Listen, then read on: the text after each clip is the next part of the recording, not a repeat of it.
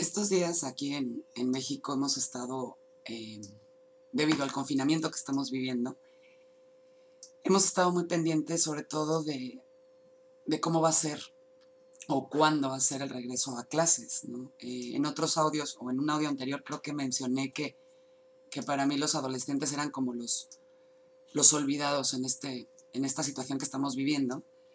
Y haciendo relación un poco entre lo que estamos viviendo en el sentido de, del supuesto regreso a clases o cuándo va a ser el fin de cursos o cómo se va a manejar todo esto, más sumado a todo el estrés que hemos vivido en conforme a llevar las clases en línea, a todos los trabajos que hemos tenido que hacer en casa, eh, me hizo eh, reflexionar un poco sobre ciertos temas que, que conocemos y tratamos con la numerología.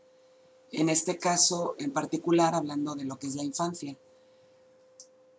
Me ha tocado también ver, perdón, mucha gente que, no sé si es la palabra, pero que se queja de que últimamente está como de moda culpar a, la, a lo que nos pasó en nuestra infancia y no hacernos responsables de ahora como adultos ser como somos. Lo cierto es que sí, es verdad que no podemos echar toda la culpa a lo que nos sucedió cuando éramos niños o a lo que nos hicieron nuestros padres, pero sí que es verdad que nos afecta. ¿Y por qué nos afecta tanto? Porque si tienes niños, como es mi caso, eh, y pones atención a, a todo lo que les afecta, lo que les motiva, puedes darte cuenta que una simple palabra puede generar en ellos un efecto. Por eso tenemos que tener también muchísimo cuidado con las palabras que decimos.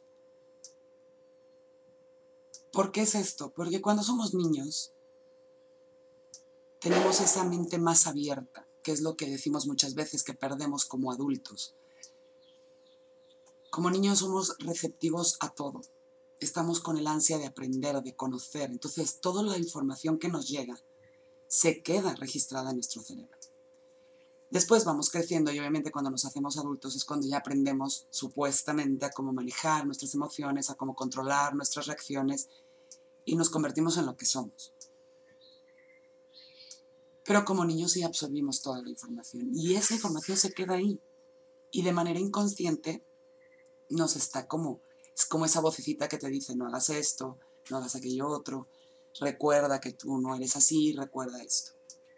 Entonces sí, sí que nos afecta. No es echarles toda la culpa a nuestros padres ni, ni responsabilizarlos de todo lo que, lo que somos o lo que hacemos o lo que nos pasa, pero sí que es una parte que hay que tomar muy en cuenta y en su momento también necesita ser sanada. ¿no?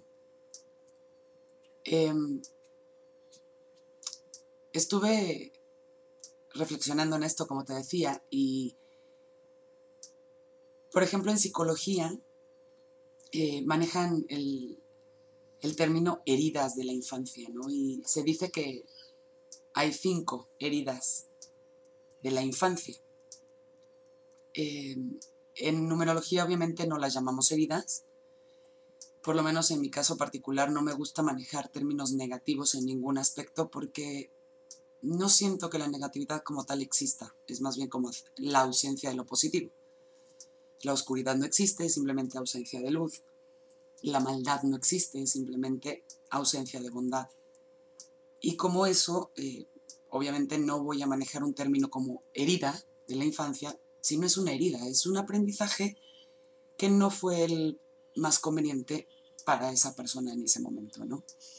Pero en psicología sí lo manejan como heridas y Obviamente yo no soy psicóloga, no puedo ahondar mucho en el tema, pero sí puedo tocarlos un poquito por encimita, porque es parte de todo el proceso de investigación de, de lo que yo he hecho, ¿no? Entonces tenemos, por ejemplo, la primera herida que maneja la psicología es la herida del rechazo. ¿A qué se refiere? Se refiere a las personas que cuando son niños, o sea, en su infancia, no fueron aceptados tal como eran. Estos niños que siempre fueron eh, vamos, que siempre les dijeron lo que tenían que hacer, lo que era lo correcto.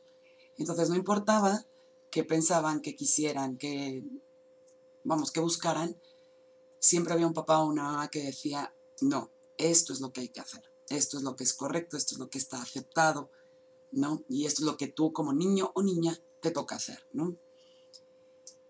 ¿Y qué pasa con estos niños cuando llegan a la adultez? Bueno, se convierten en adultos que huyen. Eh, en el momento en que algo les hace recordar esa parte de su infancia en donde no fueron aceptados, ya sea física, emocional o mentalmente, o incluso espiritualmente, se aíslan, ¿no? Eh, no quieren ver a las personas, de hecho a las personas que supuestamente quieren y que les quieren, porque son el recuerdo constante de que no son realmente aceptados y en todo momento están sintiendo ese rechazo y que no pertenecen a ningún lugar, como que son la oveja negra de la familia. Después manejan la herida del abandono y esto eh, implica que durante su infancia tuvieron padres ausentes, ya sea emocional o físicamente.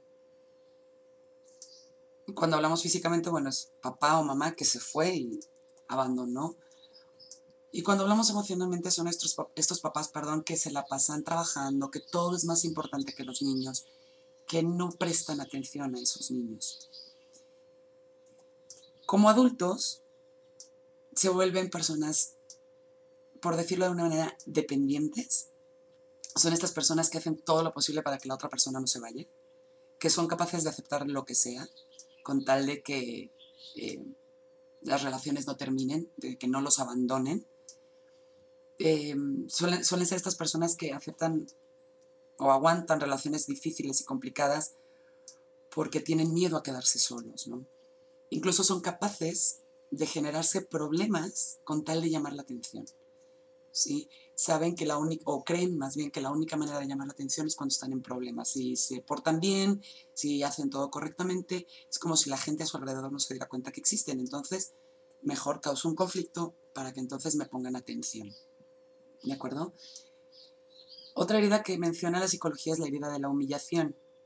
Esto es cuando además de no aceptarte, eh, se avergüenzan o ridiculizan al niño, ¿no? Es cuando algo que haces lo evidencian públicamente, ¿no? Eh, a mí, ya sea de manera ridícula, es decir, cómica o de manera agresiva, ¿no? Es como cuando le dicen a un niño que, no sé, tiene problemas y se hace pipí en la cama y constantemente le están diciendo que es un cerdo, que es increíble que a su edad se haga pipí en la cama, etc. ¿Qué pasa cuando este niño se hace adulto? Anula completamente sus necesidades y se centra en las demás. ¿sí? Sienten culpa constante y sienten vergüenza y entonces esto les impide aceptarse y cuidarse. Entonces lo que hacen es ocuparse de los asuntos de los demás, procurar que los demás estén bien y se olvidan por completo de sus necesidades. Otra herida que menciona es la traición. Esta herida de traición es cuando no te cumplen lo que te prometen cuando eres niño. Eh, son las clásicas promesas de mamá o papá que si te portas bien te voy a premiar y cuando llega el momento no hay tal premio. O cuando si terminas bien el curso, nos vamos de vacaciones, te vamos a llevar a Disneylandia, etcétera, etcétera. Y estas promesas no se cumplen por el pretexto que quieras, por la excusa que sea, no se llegan a cumplir, eh, se genera una, entre comillas, una herida en la infancia. Como adulto, estos niños eh, se convierten en los eternos desconfiados. Eh, están siempre en vigilancia. Tienen que controlarlo todo, ¿sí? Porque para ellos es necesario, vital, evitar las sorpresas. Necesitan la seguridad de que algo va a suceder. Como fueron promesas incumplidas, no ven a más a, futuro, sino en presente y en ahora. Y entonces es, no, eh, no quiero sorpresas, quiero todo perfectamente controlado, todo perfectamente calculado para que todo salga como yo quiero que salga. ¿Sí? Eh, se vuelven muy exigentes en sus relaciones porque tienen pánico de que les mientan. Entonces, son personas que se vuelven un poco intransigentes en cualquier tipo de relación.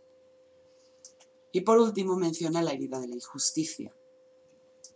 En este caso, eh, sus padres fueron fríos y autoritarios. Es este hogar controlador, cuadrado, donde las reglas son impuestas, donde no hay explicaciones, donde no hay guía, sino que todo se convierte en órdenes, en tienes que y debes que, perdón, debes de. Son todo exactamente como tiene que ser, ¿sí? ¿Qué pasa con estos niños cuando se vuelven adultos?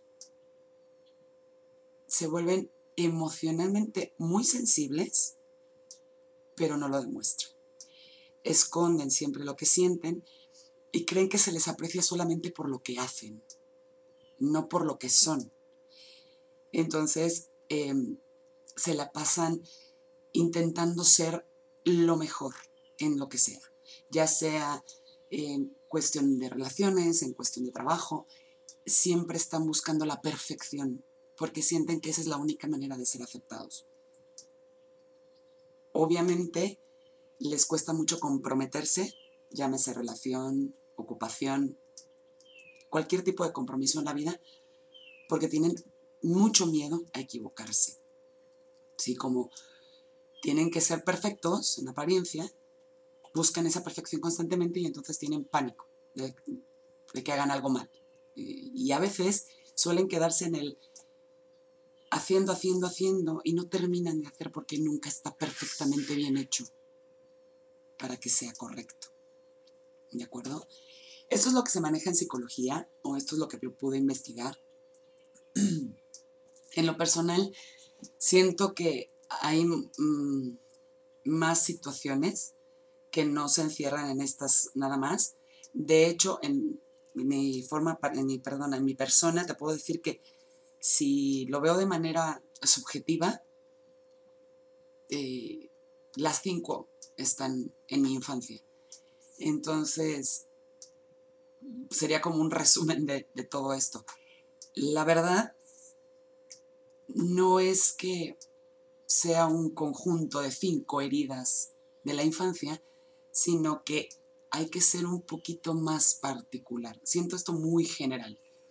Entonces, si se analiza más a profundidad, no es que tengas una combinación de las cinco heridas de la infancia que maneja psicología, sino que tienes la tuya, muy particular. En numerología es lo que trabajamos, se ve cuál es tu infancia, qué fue lo que viviste durante tu infancia, cuáles fueron tus retos, cuáles fueron tus situaciones, vamos, la situación que viviste en casa, cómo eran tus papás y qué aprendizajes se quedaron en ti que pueden estarte generando cierto conflicto ahora como adulto. Así es más fácil centrarte nada más en esa situación que hacerlo de forma tan generalizada. Si te parece interesante el tema, quédate eh, en este podcast. En siguientes audios te voy a compartir cómo vemos en numerología esos, esos aprendizajes de la infancia.